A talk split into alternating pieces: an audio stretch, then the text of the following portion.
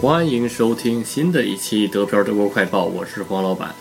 到目前为止，官方的确诊数字是十四万零二百九十八，累计治愈八万七千二百六十三，剩余确诊病例五万三千零三十五，累计死亡四千一百零五。跟昨天相比，新增确诊数字是一千九百四十八。继续播报一下各州的具体数字：石河州八百二十三，不来梅。一百七十四，汉堡一千四百一十九，梅前州一百四十，下萨克森州三千三百五十二，萨恩州四百一十三，柏林一千六百三十二，勃兰登堡九百七十八，北威州九千三百零四，黑森州两千四百四十九，布林根六百二十二，萨克森州一千四百二十六，莱法州一千七百五十八，萨尔州九百六十九，巴甫州。九千二百四十，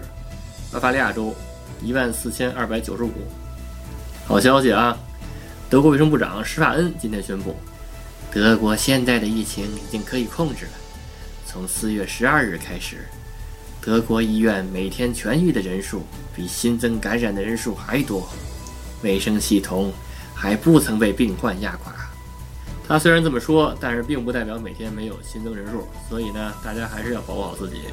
继续是战斗不停，口罩不止，好吧。再播报一下欧洲前五：西班牙十八万八千零九十三，意大利十七万两千四百三十四，德国十四万零二百九十八，法国十万九千二百五十二，英国十万八千八百九十二，然后是美国六十八万四千八百六十九，好吧。今天的德国新闻快报就播到这里。如果大家想加群，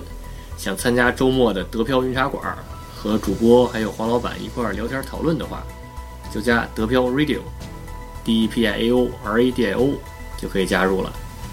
也欢迎订阅和转发我们的节目，欢迎大家收听，下期再见。